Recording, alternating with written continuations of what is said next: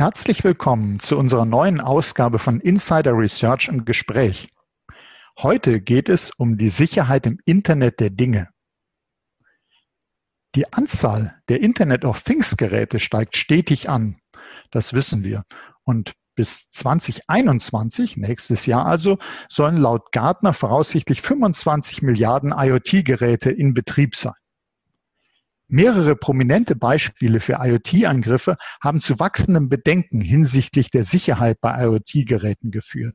Und die EU-Agentur für Cybersicherheit ENISA sagt zum Beispiel, das Internet der Dinge wird sich auf jeden Aspekt unseres Lebens auswirken und wir müssen vorbereitet sein. Aber wie können wir uns überhaupt vorbereiten? Unser heutiger Gesprächspartner kann uns viel über die Sicherheit im IoT berichten und darüber, wie man das IoT besser schützen kann. Es ist Herr Rainer Richter, Director Channels bei der SEC Technologies GmbH. Hallo, Herr Richter. Hallo, Schoncheck. Hallo. Es freut mich sehr, dass Sie uns da an Ihrem Wissen, Ihren Erfahrungen teilhaben lassen. Und deshalb lege ich auch gleich mal los mit meinen Fragen an Sie. Es heißt, IoT Sicherheit ist so eine große Herausforderung. Warum ist das eine große Herausforderung und was versteht man eigentlich unter einem IoT-Device? Was soll da sicher sein? Was ist da noch unsicher?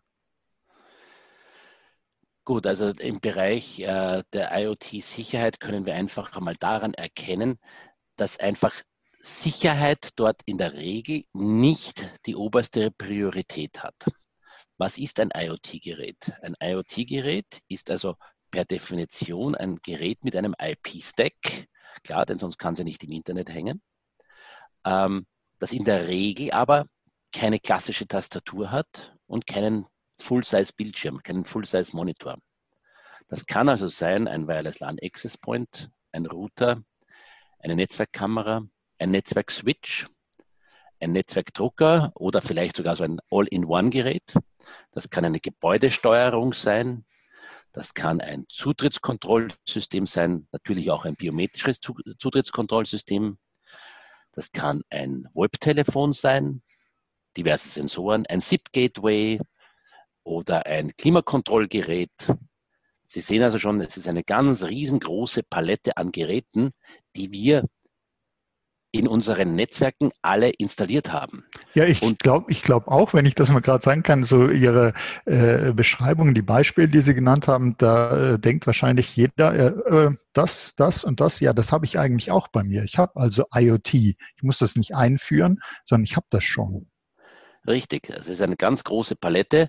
Das sind also nicht nur diese Geräte, die man so im klassischen IoT-Denke äh, drinnen hat, zu sagen, ja, der Kühlschrank, der im, im Internet hängt. Mhm. Was aber all diese Geräte gemeinsam haben, ist ihr darunterliegendes Betriebssystem. Wenn ich sage, ich nehme Linux, Unix, Android und VxWorks, dann habe ich mehr als 95 Prozent des Marktes, also der marktbefindlichen Geräte mit diesen vier Betriebssystemen, mhm. wie mächtig Linux oder diverse Unix-Derivate sind. Was ja nicht heißt, dass diese, dass diese äh, Betriebssysteme schlecht sind. Im Gegenteil. Aber wir haben natürlich in den IoT-Devices jeweils nur einen Kernel davon drinnen. Das heißt nur den Rumpf davon. Und ähm, da liegt genau die große Gefahr drinnen, dass nämlich genau die Schwachstellen ausgenutzt werden, um dann daraus wiederum quasi meinen Hub zu haben, von dem aus ich als Angreifer ein Netzwerk attackiere. Das heißt, ich greife nicht unbedingt jetzt die Netzwerkkamera an, sondern ich missbrauche die Netzwerkkamera, um damit das Netzwerk zu, anzugreifen und an, mhm. damit an Daten zu gelangen. Und äh, also die, die äh, besondere Herausforderung ist also einerseits, äh, sagen Sie, die Vielfalt äh, der Geräte, äh, viele auch, die man vielleicht jetzt auf den ersten Blick sagen, gar nicht denken würde, ja, das ist IoT, sondern im äh, Verbraucherbereich denken vielleicht viele an ihre Fitnessgeräte, äh, Fitnesstracker.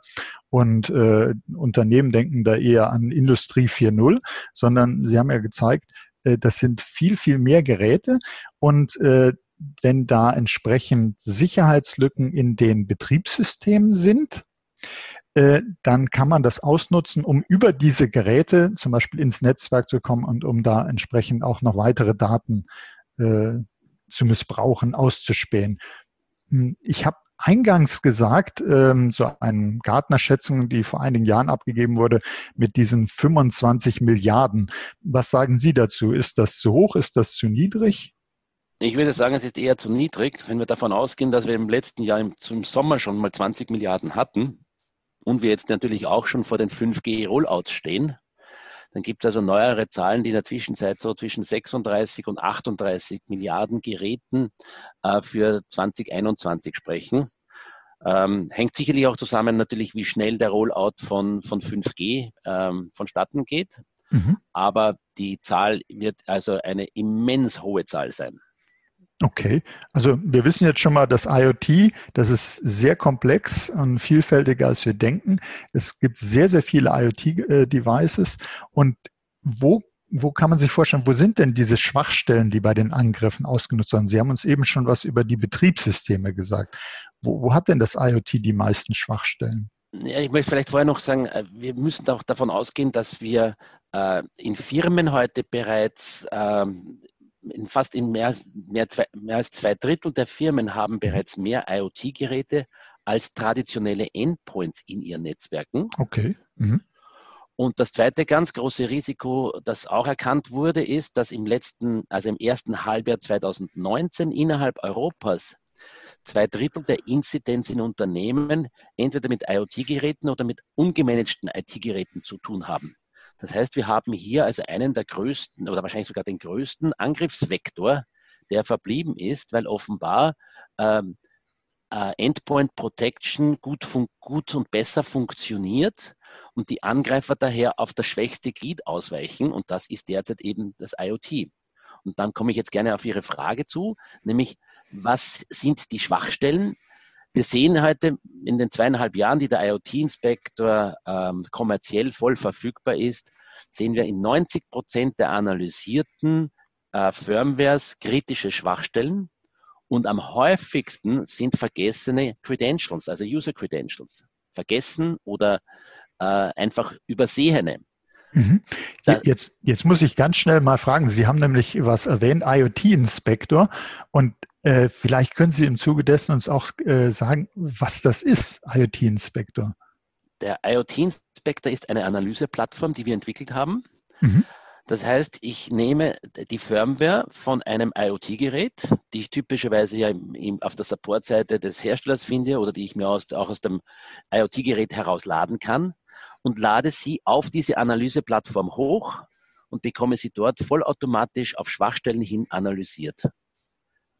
Das okay. heißt, das, was ich sonst mühsam bei einem Pentest händisch von einem Experten in zwei bis drei Manntagen äh, machen, äh, machen lassen muss und auch dementsprechend bezahlen muss, macht hier der IoT-Inspektor in 10 bis 15 Minuten vollautomatisch in einer konstanten Qualität. Also macht der IoT-Inspektor eigentlich genau das, was äh, beantwortet meine Frage, wo ich gesagt habe, wo hat das IoT die Schwachstellen? Äh, das zeigt der IoT-Inspektor. Das zeigt der IoT-Inspektor auf, genau. Mhm, okay. Wie, wie sind Sie denn zu diesem, zu dieser Lösung äh, IoT Inspector gekommen? Ich meine, einerseits die Idee, das ist natürlich genial, dass man sagt, da gucke ich mal äh, in die Firmware rein. Wie, wie ist das denn entstanden? Können Sie uns da ein bisschen was zu der Geschichte vom IoT Inspector sagen? Sehr gerne. Also die Grundidee des IoT Inspectors kommt eigentlich von unseren Kollegen der Sec Consult, einem der größten, wenn nicht sogar dem größten unabhängigen Security Consulting Unternehmen in der Dachregion, die eigentlich im Rahmen ihrer Pentests immer wieder das Gleiche tun mussten, nämlich eine Firmware nehmen, mühsam dekompilieren mussten und dann mühsam über diverse Engines, Analyse-Engines und mit Handarbeit quasi drüber geschaut haben, um die Schwachstellen zu finden. Die einfach gesagt, das ist langweilig. Ähm, die Kunden bezahlen, sind auch nicht gerne bereit, so viel dafür zu bezahlen. Das müsste irgendwie automatisierbar sein. Mhm. Und so hat man im, äh, vor rund sieben Jahren begonnen, hier eine, äh, eben eine Grundlage einer automatisierten äh, Foundation Work zu gestalten.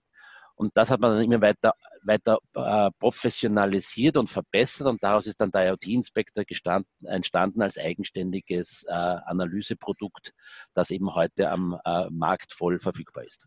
Okay, und man kann ja auch äh, sagen, allein deshalb schon ist, war die Automatisierung äh, sinnvoll und notwendig, wegen der Vielfalt, die wir eingangs gesagt haben, und die Menge an Geräten, das kann man gar nicht durch äh, klassische Pentests alles. Das äh, kann sich keiner leisten. Die Zeit hat keiner. Und da ist natürlich so eine Automatisierung. Überhaupt ist ja Automatisierung in der Security ein großes Thema. Ist da sehr, sehr hilfreich. Wer, wer setzt denn den IoT-Inspector schon ein? Gibt es da Praxisfälle, von denen Sie uns berichten können? Ah, ja, natürlich. Also wir haben wir haben natürlich auf Endkundenseite einiges an Kunden, die, die, die den IoT-Inspector zum Beispiel auch in der Entwicklungsarbeit schon einsetzen oder die ihn im Beschaffungsprozess einsetzen. Ähm, bitte um Verständnis, dass ich diese nicht nennen kann, aber wir haben ein paar Beispiele, ähm, zum Beispiel die Swisscom, also der Schweizer, die Schweizer Telekom quasi, die nationale, mhm. setzt den IoT-Inspector schon seit äh, drei Jahren quasi als Quality Gateway für mhm. neue Firmware ihres Customer Premises Equipment ein. Mhm. Das heißt, bevor dort eine neue Firmware an quasi an die diversen Tausenden an installierten Geräte verteilt wird, wird mit dem IoT-Inspector kontrolliert, ob denn diese Firmware auch in Ordnung ist, ob sie sicher ist, ob dort irgendwelche Risiken drinnen sind, die nicht beherrschbar sind. Und erst dann, wenn da die Freigabe erfolgt, wird die entsprechende Firmware verteilt. Okay, ja, das ist ein sehr prominentes äh, Beispiel und da kann man sich äh, viele Parallelen denken, wo man das entsprechend auch einsetzen könnte. Ähm, haben Sie denn selbst, ich meine, Sie stellen das sicherlich vor und Sie testen selber damit und sind da bei der Entwicklung beteiligt. Äh, haben Sie damit selber auch schon mal Schwachstellen äh, gefunden und können Sie vielleicht irgendein Beispiel nennen, ohne, wir wissen ja alle, wie das mit Schwachstellen ist. Das sollte natürlich keine sein, die jetzt gerade erst äh, bekannt geworden ist und wo sich alle dann äh, die bösen äh, Buben draufstürzen wollen. Also ich muss sagen, wir, wir handeln, wir gehören ja hier quasi zu der, der Whitehead-Gruppe. Das heißt, wir versuchen das auf die konsultative Basis dann auch mit den betroffenen Unternehmen äh, jeweils äh, zu klären, bevor, es, äh, bevor wir das veröffentlichen. Aber ein gutes Beispiel war das Finding mit, äh, mit Cisco und der Huawei, dem Huawei-Zertifikat innerhalb der Firmware von äh, Cisco Switches. Mhm. Das war eher so ein, ein Abfallprodukt im, äh, im Frühjahr des letzten Jahres und wurde dann im Sommer ja auch veröffentlicht, äh, wo wir im Rahmen einer eigentlich einer Vorbereitung auf eine Demo eher zufällig darüber gestoßen sind. Okay, also man stellt dann ganz überraschende Dinge plötzlich fest. Man äh, rechnet vielleicht damit, dass mal wieder äh, fest äh, Benutzername, Passwort irgendwo eingestellt worden sind, was ja leider gern gemacht wird ähm, in der Firmware direkt, dass der Administrator da fest hinterlegt ist aber man findet auch ganz andere Dinge, die dann durchaus äh, Wellen schlagen in den Schlagzeilen. Das Richtig, ist schon ja. mal sehr. Oder ein anderes Beispiel ähm, äh, im, im Urlaub, ähm, äh, wo der Hoteldirektor ein Freund, ein langjähriger Freund von mir ist, habe ich, hatte mir ganz stolz ein neues Surveillance-System, also ein Videoüberwachungssystem gezeigt. Mhm. Und neugierig, wie ich nun mal war, habe ich mir die Firmware dieser, äh, dieser Kameras angesehen. Die waren nicht billig, das Stückpreis war gleich bei 1600 äh, Dollar das Stück. Mhm. Und ähm, ja, fand ich halt dann auf einmal vier, äh, 26 User Credentials in der Firmware hm, mhm. der einen Kamera. Und äh, das sind dann so Beispiele, wo man sagt, eigentlich, das darf es nicht geben. Und wenn man dann genau dahinter schaut und äh, warum, warum kann es über so, so passieren, dann kommen wir eigentlich wieder zurück auf die, auf die einleitende Frage, weil eben die im Bereich der IoT hat die Security nicht immer den, die notwendige Bedeutung, weil da werden sehr oft eben auch Open Source Libraries genommen, zusammenkopiert, da wird eine schöne grafische Oberfläche drüber gebaut und dann wird das Ding halt auf den Markt gebracht. Und ist, ist es dann auch nicht so, weil das Beispiel finde ich eigentlich sehr gut, wo Sie sagten, diese äh, Videokamera Stückpreis 1600 Dollar war es, ähm, dass es einfach immer nur ist, IoT-Geräte wären zu billig. Da denkt man halt an so günstige Consumer-Sachen oder äh, vielleicht hier die Glühbirne, die äh, IoT als Teil des IoTs, die smarte Glühbirne, die wäre zu billig, als dass man um die Sicherheit sich kümmern könnte. Es sind also durchaus auch hochwertige Produkte, die teuer sind, wo trotzdem die Sicherheit auf der Strecke bleibt. Absolut. Also ein anderes Beispiel, ein anderes Beispiel war ein amerikanischer Hersteller von Videoconferencing-Systemen. Äh, wo man auch wiederum gesagt hat, ja, Sicherheitsanalyse in diesem Falle hat, war das für eine Großbank und da hat die Finanzmarktaufsicht, also äh, die, die, nationale vorgeschrieben gehabt, jetzt müssen einen Sicherheitstest machen, hat man den IoT-Inspektor genommen und hat man halt einen privilegierten Backdoor-User drinnen gefunden. Hm, mhm.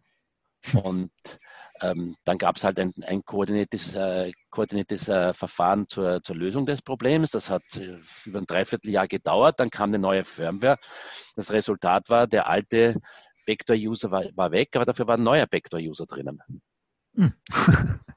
Und das äh, stellt man dann eben nur fest, wenn man sowas auch regelmäßig dann wieder äh, hinterfragt, nicht einmal denkt, jetzt habe ich mal das äh, überprüft, sondern bei jedem Update einer Firmware kann natürlich wieder was drinne sein, äh, was die Sicherheit in Gefahr bringt. Genau. Und da zielen wir halt auch wiederum ab zu sagen, bevor ich eine neue Firmware installiere, äh, muss ich deren äh, Risiko bewerten, was ja eigentlich die Datenschutzgrundverordnung ja sowieso vorschreiben mhm. würde, eine entsprechende Risikobewertung. Mhm. Nur eben aus Kostengründen oder ich oder es mögen auch andere Gründe sein, wird das de facto bei IoT-Geräten komplett vernachlässigt und man ist de facto hier im Blindflug unterwegs. Jetzt haben wir unter der äh, unter den Hörerinnen und Hörern ganz verschiedene äh, Gruppen. Es sind äh, welche dabei, die selber Anbieter sind. Es sind Anwender dabei. Es sind mögliche Vertriebspartner von Ihnen sogar dabei. Ähm, gehen wir mal die einzelnen kurz durch, damit jeder was äh, mitnehmen kann. Was was könnte er jetzt mit diesem IoT-Inspektor machen? Wenn ich Anbieter bin von IoT-Lösungen, wie könnte ich mit dem IoT-Inspektor meine Produkte sicherer machen?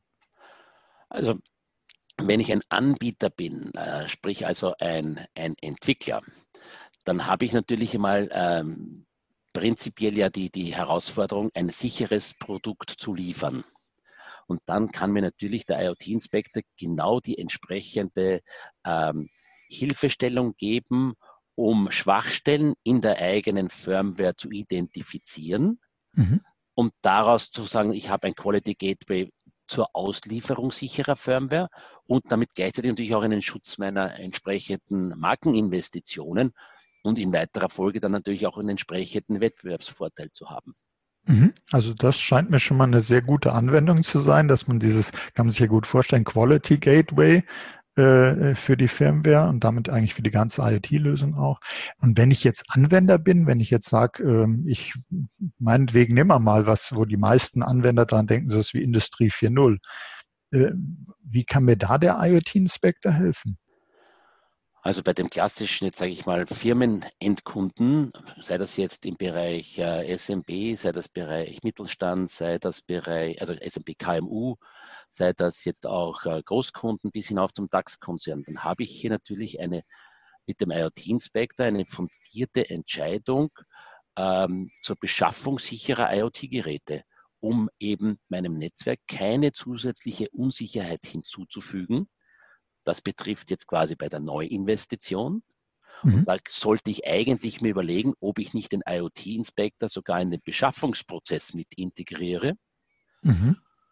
Und natürlich, um den Be beim Bestand bei IoT-Geräten äh, gegebenenfalls Schwachstellen zu identifizieren, um mich gegen diese gegebenenfalls absichern, abzusichern bzw. absichern zu lassen, weil da werde ich sehr oft dann wiederum einen externen Dienstleister dazu benötigen.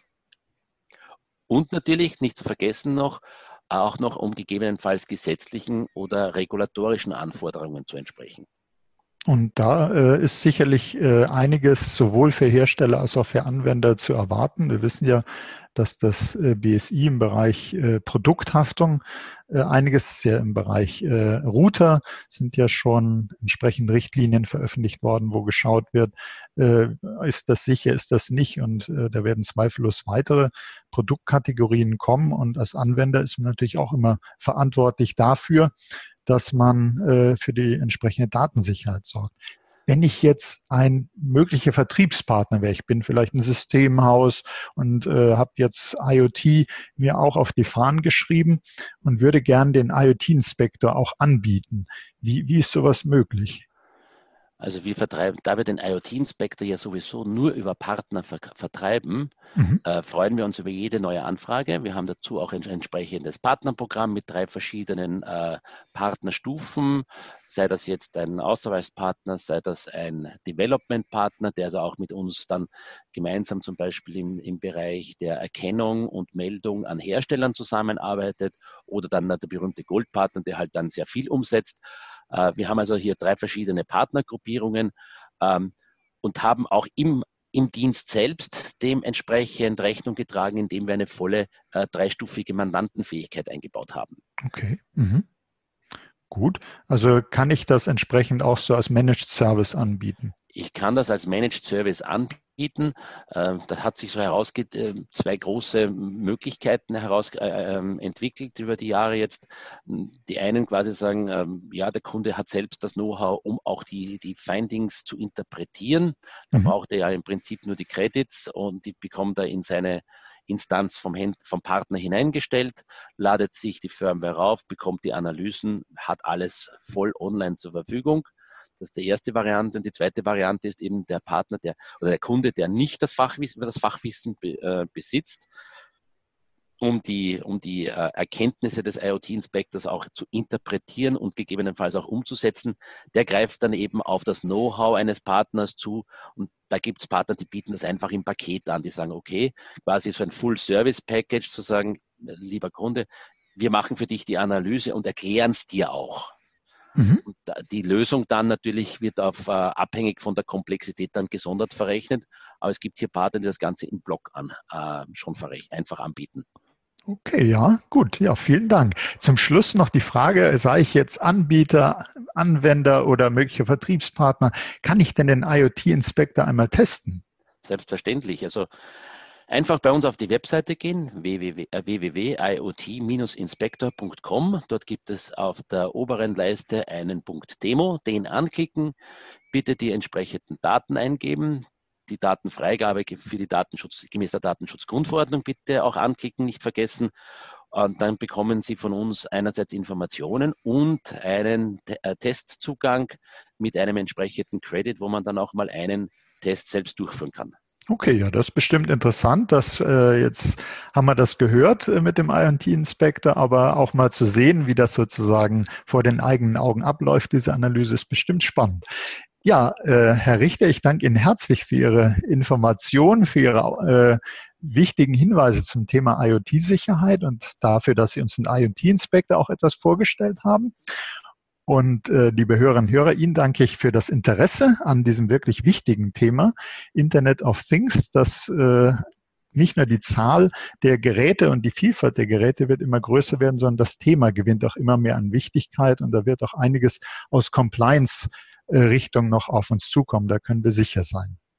So, dann nochmal vielen Dank, Herr Richter, und bis zum nächsten Mal.